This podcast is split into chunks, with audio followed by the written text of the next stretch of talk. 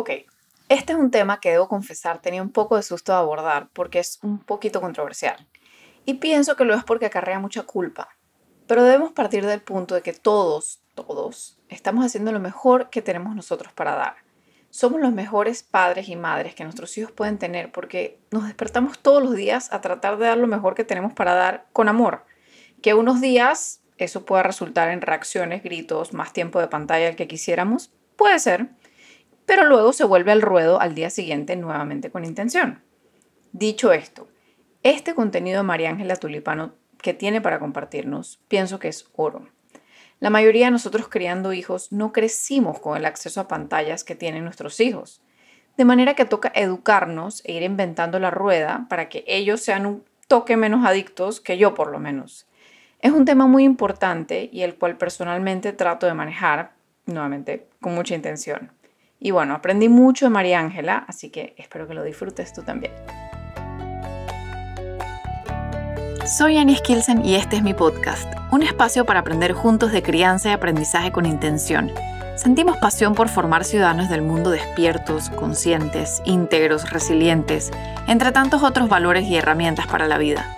En este podcast exploramos diferentes estrategias, teorías y experiencias que nos empoderan para seguir marcando vidas. Bueno, estamos aquí con María Ángela Tulipano, que es licenciada psicóloga graduada de la UFMA, con maestría en psicología escolar por la Universidad de Panamá, y luego se formó en el Instituto de Psicoterapia de Panamá, donde actualmente es miembro del faculty. Posteriormente realizó maestría en psicoterapia psicoanalítica en la Universidad Latina de Panamá y ha sido vicepresidenta de la Fundación Relaciones Sanas. Y fue a través de la Fundación Relaciones Sanas que te conocí y estoy muy agradecida por bueno, lo que aprendí en ese live que te vi y bueno, ahora gracias por estar aquí. Gracias Ana María, eh, el placer es mío. Ay, buenísimo. Bueno, la razón por la que invito a María Ángela es porque hace unas semanas, em, hace un par de meses, actually, estaba haciendo la planificación de este batch, de este, de este grupo de episodios, y alguien me dijo que quería aprender sobre el tema de las pantallas. O sea, como que... Y creo que queremos ampliar un poquito más sobre, em, ¿sabes? Como que nos hablan de los peligros, pero también está la realidad del día a día. Entonces queremos como conversar un poco sobre, ¿sabes? Sobre realmente... Y la primera pregunta que te quería hacer era un poco como que, ¿qué ves tú como Vamos a comenzar por lo obvio, o sea, vamos a comenzar por el peligro, o sea, como que lo que realmente está pasando y luego vamos a pasar a hablar un poco sobre, pero, ¿qué podemos hacer? Porque está en todas partes. Entonces, comencemos por lo más obvio, que es, ¿qué pasa? Ok, eh, sí quiero decirte que este tema de las pantallas, obvio que ha surgido ahora mucho más porque estamos en pandemia. Entonces, hay toda una todo un tema de conocer más porque estamos rodeadísimos todos de mucha pantalla. Em, peligros de las pantallas. Bueno, a consecuencia de lo que estamos viviendo, sentimos más peligros en las pantallas porque al no poder ir afuera, al no poder tener rutinas de la vida diaria de los niños, los adolescentes y de nosotros mismos como adultos, tenemos que recurrir a ellas para poder vincularnos, para poder sentir que el otro existe, sentir que vemos a la familia, eh, poder estudiar, poder tomar los cursos. Así que es como que el enemigo puede ser visto como algo muy catastrófico la pantalla, pero a la vez nos ha permitido seguir. Así que es importante encontrar y ver el balance, como tú dices, o sea, los beneficios, también lo negativo, claro, y, saber cómo vamos a seguir viviendo con ellas, porque ya ellas llegaron y, no se van a desaparecer. Vamos a seguir trabajando mucho, eh, usándolas muchísimo. Pero esa era parte del tema que quería hablar, porque en realidad em, algo que escuché el otro día que me pareció muy valioso, y ahora no sé si ni siquiera si fue en tu live que lo escuché, pero hay un tema y es que em, nosotros no crecimos con, con las pantallas. Entonces lo vemos como que, uy, wow. Primero que me da mucha risa porque la gente dice, es que, es que, wow, es un genio el niño, tiene un año y medio y sabe manejar el iPad. Y yo como que no, son genios los que diseñaron el iPad, que, que es tan intuitivo que un niño de año y medio lo puede usar. Pero sí, todos los niños son genios. Em, pero más allá de eso, o sea, los niños crecen con esto. Nosotros no crecimos con esto. Entonces, ahora yo escuchaba gente decir como que, uy, no, pero qué peligro, porque ellos no conocen lo de antes. Pero a mí me parece que es al revés. Porque como nosotros no crecimos con esto, nadie nos, nos dio las herramientas de autorregulación. En cambio, con nuestros hijos, nosotros podemos tener presente de que esto es algo, no me gusta usar la palabra adictivo, pero lo siento, es muy adictivo porque genera ciertas cosas en el cerebro y eso se vuelve adictivo, además que es como, vamos a hablar más adelante, pero se vuelve como una manera, como un descanso mental, como una manera como hacerle off al cerebro. Entonces, es, ¿cómo podemos hacer? Yo creo que la pregunta es más bien, ¿cómo podemos hacer para educar a nuestros hijos para que no sean adictos, o sea, para que se puedan autorregular y puedan decir, ah, esto llevo muchas horas con la pantalla, o esto no me hace bien, o no se siente bien. Entonces, esa, eso es como lo que más me gustaría sí, y cuando me dices esto, pienso incluso desde, vamos al inicio. Es verdad, no tuvimos, no crecimos con las pantallas, no fuimos criados con las pantallas. Eh, pero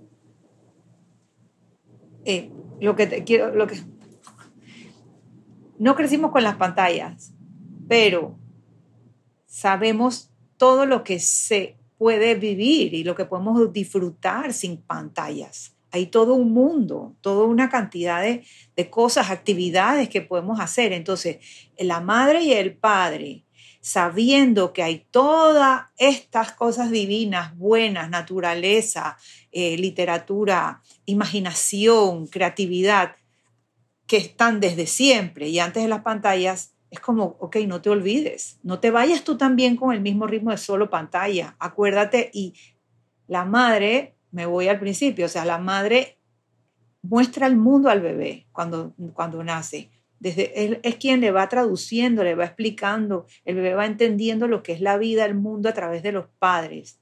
Entonces, así mismo, ok, ah, ahora, ahora, ahora toca a los padres, papá y mamá, mostrar todo esto que sí existe también y que no es solo pantalla. Es, lo que, como que no olvidemos también usando nuestra propia experiencia, que hay un mundo divertido, aventuras, imaginación, interacción. De embarrarse, estar en la naturaleza, de conexión, sí. Así es. Entonces, ¿qué pasa? No puedo dejar de decir que este año ha sido un año de un gran cambio, de mucha limitación sensorial, social, emocional para todos. Entonces, claro, la pantalla llega, se la otorgas al niño, se la das ahora con mayor énfasis porque uno dice, pobrecito, no está haciendo nada, está aburrido y en la escuela online, todo online, tengo que darle. Y yo también necesito un break. Creo que eso también está pasando mucho. Ajá, y necesito un break. Claro, estamos todos metidos.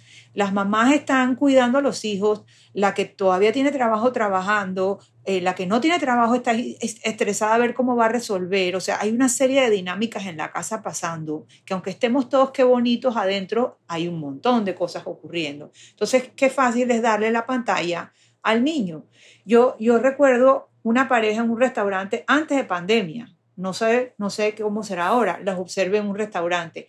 Pareja, esposo y esposa o la pareja, pues tenían a un bebé en coche estaban románticamente cenando, lindos, y al rato veo como la mamá le establece y le pone hasta con un aparato que queda todo fijado, un, su celular, y le comienza a poner videitos y jueguitos al bebé. Claro, le está dando un rato a ellos de pareja y yo también tengo que decir, bueno, hay que cuidar a la pareja, hay que, hay que tomar su break, sí. Y ahí voy con algo que quiero comentar aquí todo depende de la intensidad, de la frecuencia, de la duración de todo esto. Si no tengo nana y quiero salir con mi esposo o mi pareja, mi novio, lo que sea, a cenar, me llevo, tengo que llevarme al bebé, le voy a dar un rato, pero esto no puede ser algo que sea siempre. No puede ser como que mi vida, eh, o sea, mi, mi tiempo de interacción cara a cara con mi bebé o mi hijo chiquito se esté reduciendo y reduciendo cada vez más y yo esté suplantando con una pantalla cual nana como que, ah, no, aquí se va a quedar bien, ahora va a aprenderlo todo. Y ahí vienen los riesgos. Es verdad que la pantalla no, es un, no lo podemos demonizar como dice la UNICEF, pero la pantalla va a traer crecimiento, va a traer un desarrollo en unas habilidades, pero también tenemos a niños que no están hablando suficiente, niños que no están sabiendo cómo socializar, que no pueden compartir cuando ya son etapas que podían haberlas adquirido. El, el resultado a nivel motor, las dificultades en, motoras se están viendo en este año de confinamiento. El que puede irse al interior, el que pudo eh, hacer, tiene patio, ok, pero hay una gran cantidad que, de todos los niveles que han estado muy encerrados y esos bebés no han sido tan estimulados. Entonces piensas que con la pantalla lo vas a hacer. Hay que tener mucho cuidado, hay que balancear. La pantalla es una gran cosa, pero sí como balancear entre ese tiempo afuera, como decías, el lodo. O sea, ¿qué lodo? No hay lodo, no hay lodo. Sobre todo conexión, o sea, porque... Claro, hay que ingeniárselas. Sí, entonces ducha y pintura en la ducha o lo que sea. Sí, sí, toca como realmente em, como hacer esa pausa, o sea, como para volver a la intención, porque sí es verdad que, ¿sabes? por ejemplo, la mamá que me pidió este tema me decía, es que en mi casa nosotros vemos mucha pantalla, a nosotros nos gusta ver tele, ¿sabes? Entonces, por ejemplo, yo lo, cuando ella me dijo eso, me hizo caer en cuenta de lo fácil que para mí es no ponerle pantallas a mis hijos, porque no está la tele prendida, cada vez que la vamos a prender es un pain, porque hay que conectar la HDMI, que es lo que queremos ver, Apple TV, mi Proceso. porque es un enredo, porque no está bien puesta, porque no nos gusta tanto, un proceso engorroso. En cambio, si el niño que crece con la pantalla todo el tiempo, em, como que me parece importante eh, que se hable, o sea, que sea un tema como que, o sea, nos gusta ver tele, pero entonces luego vamos a parar, o, luego vamos a ir afuera, o es importante, o durante la comida, entonces no vamos a ver pantalla porque estamos en la comida.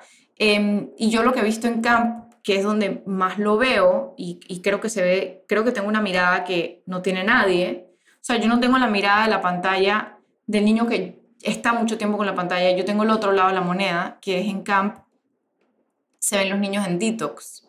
Entonces al principio como que extrañan un montón y luego, esto parece, esto parece un ad de, de camp, pero es que a todos los camps, porque además este, pertenezco, Pertenezco a la Asociación Panameña de Campamentos y a cualquier campamento, pero es importante tener ese digital detox porque a los, a los días los niños comienzan a decir como que, ay, qué rico. O sea, como que no me había dado cuenta que en verdad, y vuelvo, eso vuelve un poco a lo que estabas diciendo antes, o sea, quería rescatar lo que dijiste de que nosotros sí tenemos esas, ese, esas experiencias en las que no existían los celulares, en los que teníamos una reunión y era un poco awkward, entonces no podíamos mirar el celular, sino que teníamos que ver cómo interactuábamos. Entonces, si no tenemos periodos en los que les quitamos el celular a los hijos, eh, sea periodos sagrados en casa de una hora, eh, periodos de algún tipo, de, como de camp o de, o de cruceros sin wifi. O irse al interior irse al interior, como estoy yo, este año es que llegó el Internet y por los modems esos chiquitos, nosotros no hemos tenido interés de tener Internet, porque este es el área donde venimos todos, chicos, grandes, abuelos, bebés, todas las generaciones tras generaciones, a, a pasar en la naturaleza, a conversar, a jugar juegos de mesa, cartas. Y este año, o sea, bueno, 2020 para acá, las par de veces que hemos podido venir, cruzar los cercos, etcétera, eh, hemos tenido que traer el Internet por, por esto, porque se nos está haciendo, es muy fuerte, se nos está haciendo, digo, incluso para trabajar, para poder hacer hoy este podcast. Entonces, tiene su ventaja, hay que ir con cuidado, hay que ir con cuidado, ¿sabes? Porque se nos puede ir la mano. Sí, hay que llevarlo con intención. Creo que al final del día es un poco eso, como que no llevarlo en automático. Mi intención es participar, mi intención es conversar, que el abuelo le eche cuento al nieto, que, que busquen cómo subir un árbol, que inventen cómo, cómo crecen las naranjas. Entonces, eso no lo vas a hacer. Esa interacción, el niño puede conocer todo sobre las naranjas en internet, en la pantalla. pero esa interacción, esa, ese, ese conocer o la anécdota, tocarla, olerla, lo que sea, el mango. Bajar la velocidad. Eso que acabas de decir, o sea, por ejemplo, ese espacio con el abuelo es un tiempo en el que cuenta la historia y la cuenta despacito. y tolerar esa velocidad que no es la que mi YouTube tiene. Apúrate todo rapidito. Nos enseña justamente a tolerar frustración, a esperar. Eso, no, eso los, los niños no lo están pudiendo aprender. Nos está costando mucho como papás poderles transmitir esa sabiduría, porque ahora es como que casi lo que vivimos nosotros, qué, bueno era dentro de todo, ¿no? Pero también qué bueno es tener la tecnología, pero ¿cómo la voy a, balancear? ¿Cómo voy a enseñar, como dices tú, a que no se vayan demasiado y dependan, que, que sientan que no están haciendo nada si no están con la pantalla enfrente? Em, necesitamos salir, hacer otra cosa. Em, creo que un poco en respuesta a mi pregunta, algo que, que me estoy llevando de, de, lo que me dices es que es importante que para poder enseñar la autorregulación, tengo que darles la probadita de, de cuando se siente rico la desconexión.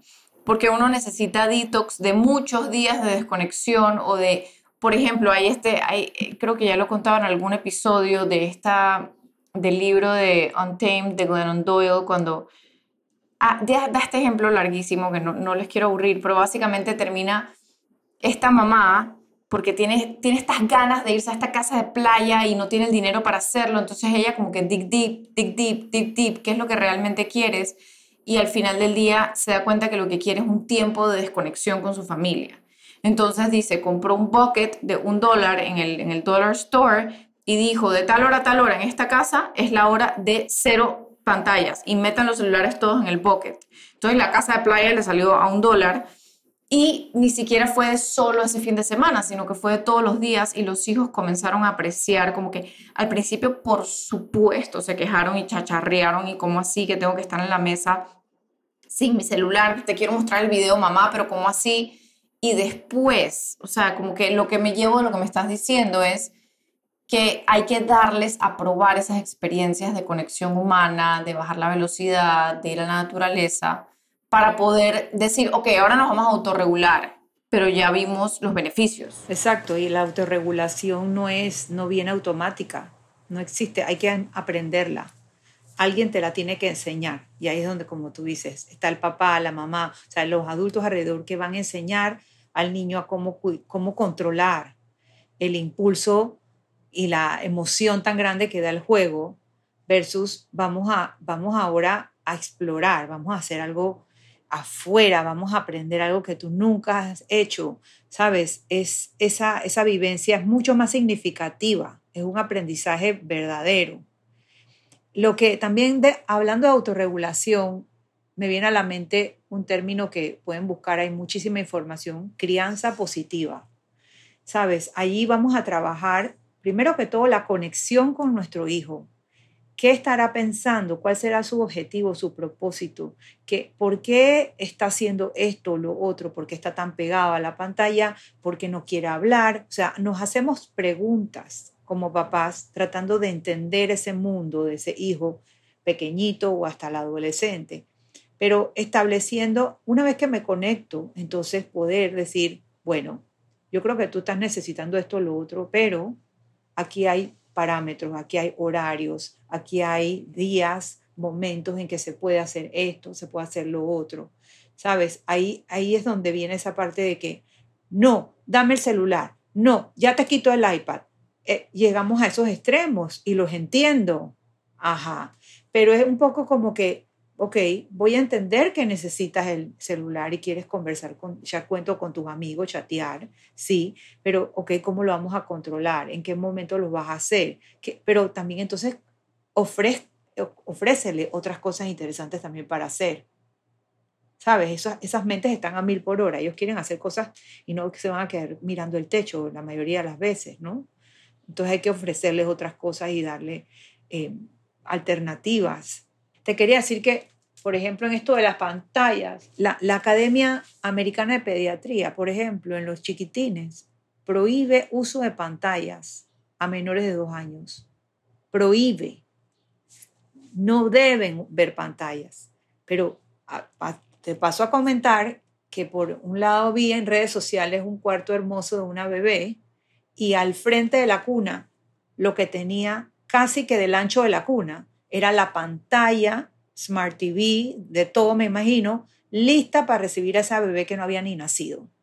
Entonces, ¿qué estamos también haciendo? ¿Sabes? Ahí vengo yo con mi parte más profunda psicológica de analizar qué quiero, que esa pantalla sea la mamá, quiero que esa pantalla sea la que atiende y vea, eh, monitoree y le explique todo a mi bebé.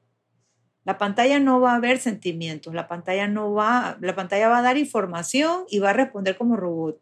Entonces, ese es, como tú dices, los niños ya nacieron con la pantalla, sí, pero mira ese ejemplo. Esa pantalla se la estoy poniendo desde antes que llegara a este mundo.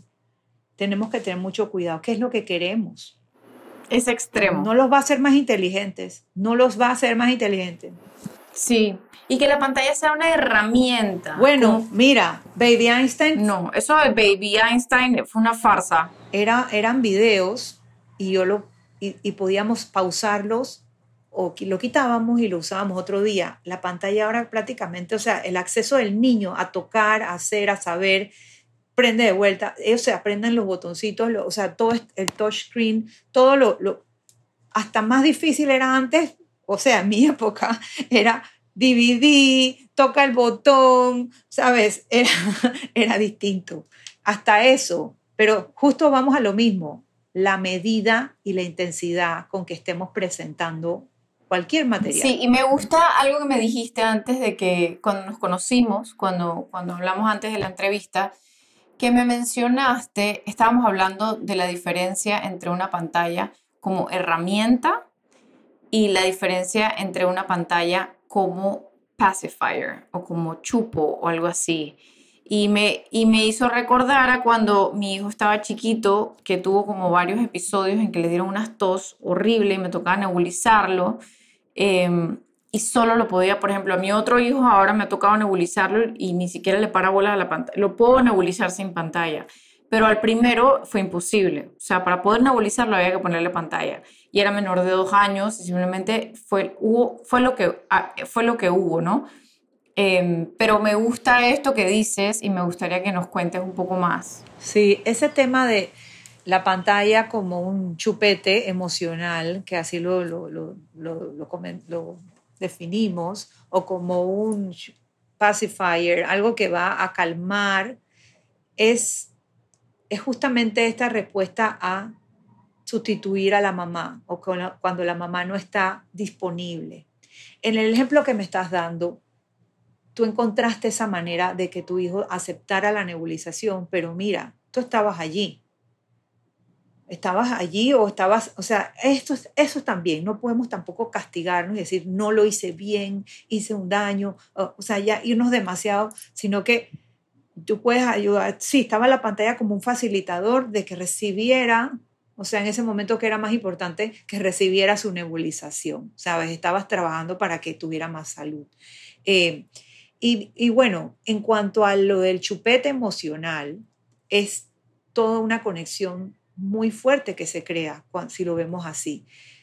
El bebé, en, sin pantalla, en la época que no había pantalla, conoce el mundo, como ya les comenté, a través de la madre, a través del cuidador, de su voz, de sus brazos, de cantarle, de cuidarle.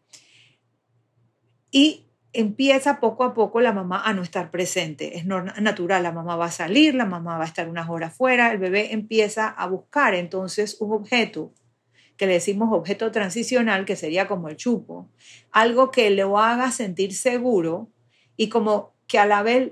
El blankie, el tatán. Exacto, el, el, peluchito, la, la mantita, y haga sentir de alguna manera que aquí está mamá, de alguna manera. Es una, una transición hacia la independencia que queremos después. Pero si vengo y pongo una pantalla y en la cuna tengo todos los, todos los aditamentos, las luces, la cosa, es una cosa, eh, hay unas estimulaciones de luces, de sonidos muy lindas, no, no estoy criticando eso, pero ya una pantalla y dejarlo con, con la pantalla toda súper establecida, puesta, y que el bebé nada más está allí dando, mirando, mirando, y tú dices, wow, qué entretenido está. Piensa también que ese cerebrito no se está estimulando igual, no es lo mismo la voz de la mamá, la mirada de la mamá, entenderle el rostro. Y el papá. ¿Qué pantalla tiene? O sea, el rostro. Ay, está brava, está triste. Mi mamá me está, estoy llorando yo, entonces mi mamá pone la cara también de angustia. Ay, ¿qué te pasará? ¿Tienes miedo? O el papá, la nana. Esa comunicación, esa relación no la va a dar ninguna pantalla esa parte emocional es tan importante. Entonces el bebé, si está con pantalla, con iPad, con tablet, y no hay más nadie allí, crea un vínculo que el blanqui ya no es blanqui, lo que quiero es la pantalla, quiero el iPad. Y lo vemos, lo vemos con los coches y la gente con el iPad. Los niños están con el iPad enfrente. Es como un gran logro. Qué chévere, le puse a mi hijo un iPad enfrente. Eh, y estamos paseando incluso me la estoy llevando a dar una vuelta en el coche y el bebé no está viendo el, árbol o, pendiente de, lo que está a su alrededor. El bebé está viendo la pantalla. Es que quiero. Es lo que yo pido que busquemos todos más conciencia. Como tú dices, que, ¿con qué intención estoy yo haciendo esto? ¿Qué busco? Poniendo esto por enfrente. Entonces sí, se crea un vínculo muy fuerte, cual si fuera la mamá, cual si fuera el blanqui, el chupete entonces la pantalla se convierte en un chupete emocional. Imagínate si de chiquitos pasa esto y van creciendo así. Tenemos después muchachos, adolescentes con dificultades sociales, no saben interactuar, les cuesta resolver los problemas. El eye contact, les cuesta el, contacto visual un montón. Yo hago talleres con adolescentes y... Así es. Y, el, y el la conexión humana así, de una mirada sostenida, les está costando un montón. No todos, obviamente, pero a muchos. Y me preocupa este año entero así, o sea, nos toca a todos un reto enorme cuando volvamos poco a poco. Hay que, o sea, los camps van a tener que ser más camps. Vamos a tener, o sea, va a haber que dotar a, nuestros, a nuestra niñez de mucho más estímulo afuera que, y, de relacionarse con diferentes personas porque van, se pierde. O sea, el aislamiento detiene, detiene desarrollo. Y somos seres sociales, somos necesitados, nos necesitamos unos de otros para tener contacto y conectarnos con la vida conseguir, con ilusiones, con, intenciones, motivaciones. Eh, y bueno, lo del chupete también, el bebé necesita tocar, ¿ves? Entonces, si no está la mamá, el bebé busca el chupo, busca la mantita, busca el peluche. El tacto es súper importante y lo ayuda a autorregularse, lo ayuda a sentirse seguro, a calmar su propia ansiedad, que desde el bebé, todos tenemos ansiedad, desde el bebé viene la ansiedad eh, ya lo va a sentir. Entonces, ¿qué tacto tengo allí si lo que tengo es una pantalla? ¿Qué, qué, qué emocionalmente, qué gratificación me va a dar una pantalla? Fría, lisa, ¿de a dónde? Entonces, también pensemos en esa parte sensorial. Solo estamos como estimulando lo visual y auditivo, sí, pero falta toda una cantidad de, de, estimulación que ayuda al niño a sentirse seguro. ¿Y qué es lo, la, la base de la salud mental, una relación sana, una relación segura, una confianza en su entorno. La pantalla yo dudo que, que provea eso. Sí, yo le, te estaba comentando cuando tuvimos la conversación también, es que en mi casa yo lo he comparado mucho a lo que me ha servido, que he estado usando bastante, es que, por ejemplo, yo le pongo Paw Patrol a mi hijo, entonces pues, pero quiero uno más, uno más, uno más, entonces yo le decía, eh, y lo mismo hago con el azúcar. Eh, eh, mi amor, es que acuérdate que es como el azúcar, siempre vas a querer más, siempre vas a querer uno más.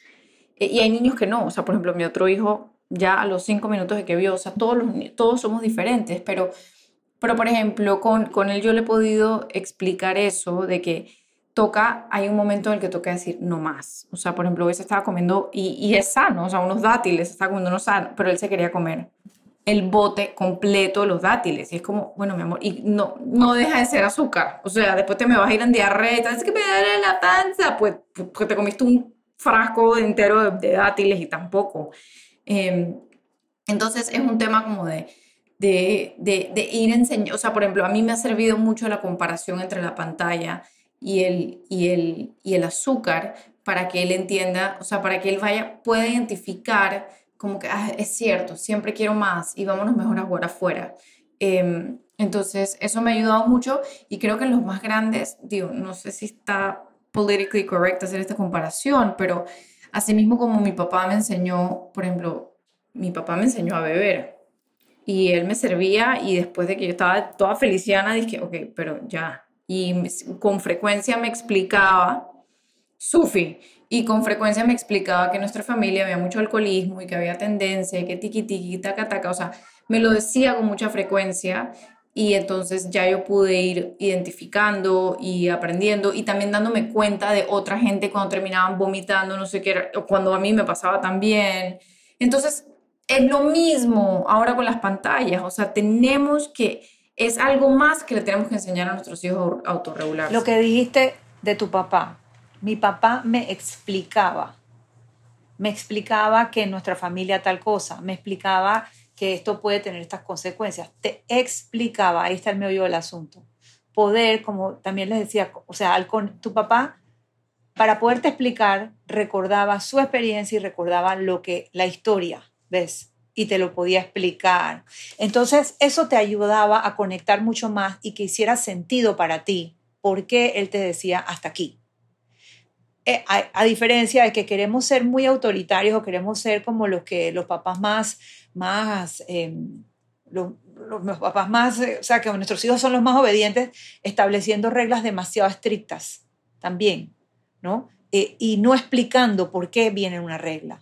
Y ahí eso es parte de la crianza positiva y de esa conexión con nuestros hijos. ¿Por qué en nuestra casa se mide tal cosa? ¿Por qué aquí no hay tanta azúcar en esto? ¿Por qué aquí eh, la, la televisión se ve hasta tal hora? ¿Por qué yo creo que a tu edad necesitas entregarme tu celular antes de irte a dormir y la hora de dormir es a tal hora? ¿Sabes? Es un poco sentido común, pero también conocer las etapas de vida de cada hijo un adolescente tiene una, hay que tener una flexibilidad con el adolescente, que no es la misma que vas a tener con el niño pequeño.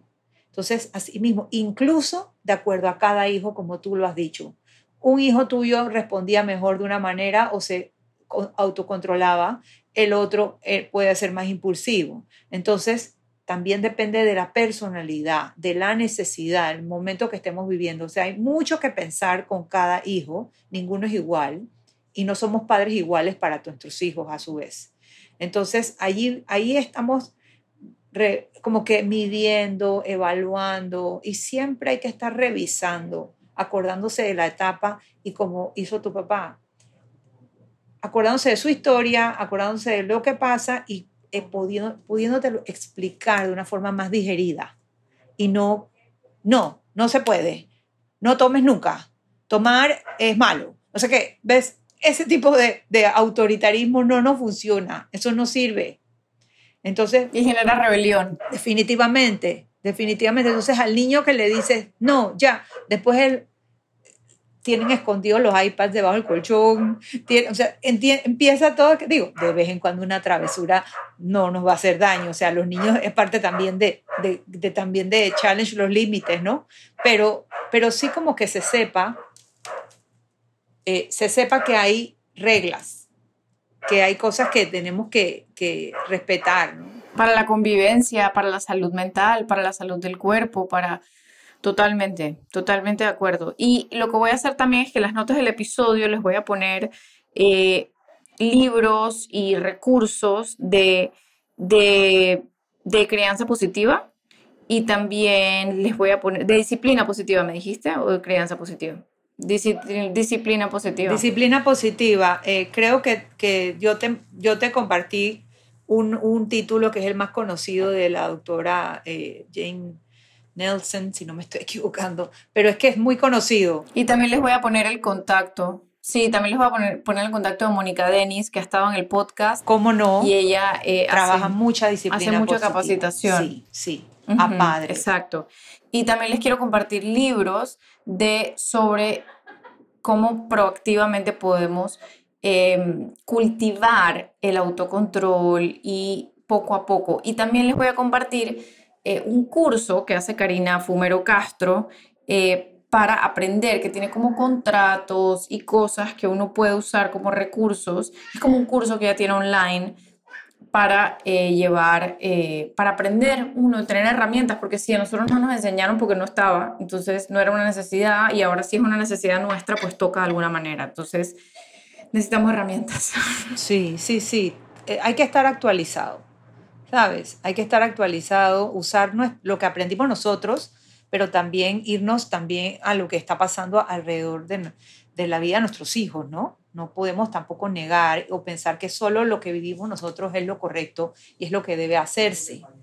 Nos ayuda, nos da una guía, pero no que, que todo lo que vivimos era lo perfecto y, y ahora no, no, Totalmente, totalmente. Así que bueno, las pantallas no hay que demonizarlas, ¿sabes? Eh, las pantallas hay que saber usarlas con astucia, eh, modelarle a nuestros hijos, también nosotros mismos. Si te ven a ti horas y horas pegada a la pantalla. Eso es súper importante, súper importante. A veces me pasa que yo miro el celular cuando estoy manejando y después pienso, ¿cómo yo le voy a decir a mi hijo que no puede ver el celular cuando maneja si toda la vida ha crecido viéndome? O sea, me confieso culpable, también lo hacía, pero ahora en pandemia, cuando dejamos de salir tanto en carro, ya, se, ya ese hábito, ese impulso se me ha ido, se ha ido prácticamente y, y estoy trabajando en eso. Hay que trabajar en eso, ¿sabes? Hay que hacerlo muy consciente. Totalmente. Es que hay que llevarlo con mucha intención y también me pasa que leí en un, estuve, porque este tema me da mucha curiosidad, porque digo, porque me cuesta y porque no me viene nato, porque como decíamos, no crecimos con esto. Em, me leí un, escuché un, un, episodio del podcast que se los voy a compartir, em, que él habla, son estas estrategias puntuales para manejar uno la adicción, o sea, uno como adulto. Y una de esas era físicamente pon el aparato en otro lado. Por ejemplo, a mí me pasa que yo tengo como tiempos en los que son para, para escribir y cuando voy a escribir el celular está en el cuarto de al lado. O sea, para no poder hacerlo de lo de, o sea, como de agarrarlo y no darte cuenta que lo agarraste y una vez no te das ni cuenta, estás en Instagram no sabes cómo entraste ahí. Entonces, para, para combatir eso, el celular se mueve sea, está en otro espacio y eso me ha ayudado muchísimo. Eh, pero son pequeñas estrategias y bueno, les voy a compartir ese episodio que también está muy bueno. Ahora que dijiste Instagram y no te diste cuenta cómo llegaste ahí, bueno, si pensemos en lo que hablamos hace un rato del chupete emocional y cómo la pantalla para nosotros como papás también puede ser un pacifier, un calmante del estrés. Ay, me voy a poner a ver tal cosa. Sí, todos podemos estar ahí. Voy a ver tal eh, cuenta de decoración o de flores o de lo que te guste hacer y te vas. Sí, lo decimos como que nos vamos a desenchufar. Sí, es que me voy a, quiero como ver el celular y desenchufarme, como que hoy he tenido un día terrible y de repente ese día lo que toca es procesar ese día terrible. O sea, como que hablarlo con alguien, sacarlo. Sí, hablarlo, hablarlo, exacto, exacto. Uno puede decirle a los hijos sin decir detalles, hoy he tenido un día muy duro porque justamente le estás modelando que hay días difíciles y que quizás ellos también van a llegar así de afuera o de la escuela o donde sea, o que discutieron con un amigo, la novia, lo que sea. Y, y, bueno, hablemoslo. No es como que tuve el día más difícil de mi vida, voy a agarrar el celular y no voy a parar, voy a chatear. O sea, voy a hablar así como que virtualmente con alguien, voy a resolver. Saber también, o sea, para a nivel familiar, saber que, oye, esto se puede hablar aquí, estas cosas también se pueden hablar aquí. No, me espacio seguro y lo puedo modelar porque el día de mañana cuando ellos tengan esa situación no van a poder hablar también porque saben que nos ven a nosotros. Si nosotros podemos ser vulnerables con ellos, ellos van a poder ser vulnerables con nosotros. Exacto, somos los principales instrumentos de contención para nuestros hijos, sí, de, de que ellos sepan que esto, la, la parte segura, la base segura de poder hablar con nosotros, pero igual, justo dentro de esa, esa comprensión nosotros podemos también decir, hoy yo tuve el día difícil, hoy yo me siento triste, hoy, me, hoy pasó tal cosa. Entonces ya vas abriendo espacio para que hablen. Entonces, ¿qué estamos hablando? Abriendo espacio, hablen. Y, que, y, para poder hablar así, uno a uno, idealmente, no hay pantalla. No, no podemos hablar con la pantalla, pero vuelvo a lo que estamos viviendo. Quizás entonces en tu familia tu hijo no está ahí contigo o tu papá o la persona con tu mejor amiga no está ahí contigo. No puedes irte a tomar el cafecito o va a ser muy complicado o hay que tomar muchos cuidados. Eh, entonces tienes que usar la pantalla. ¿Ves? Entonces ahí está como que la doble moneda de esta situación tan especial. Pero está bien, porque si es con intención y no es ese, ese como como, es que hay grises, la vida no es blanco y negro, o sea, todo tiene grises. Sí, yo creo que lo importante es guardar la intención. Y bueno, este, te doy muchísimas gracias por este episodio, de verdad. Aquí por invitarme. Gracias. No, ha sido un tema como que hablamos tanto de, de, o sea, bueno, este podcast se llama Con Intención y lo hablamos tanto, pero como que me ha servido muchísimo verlo como que es otra cosa más que con la que tenemos que guardar muchísima intención. Y creo que al final del día esa es la solución y no hay receta mágica, o sea, no hay una receta que uno diga, este es el modelo que hay que seguir, sino simplemente como que cómo es la pantalla en tu casa, cómo funciona, cómo, o sea, cómo quisieras que funcione y luego como qué rol tiene. Sí, 100%. Así que Sí, totalmente. Así que bueno, nada, te agradezco muchísimo. Mis hijos ya llegaron a la casa, ya están haciendo bulla, creo que ya se escucharon.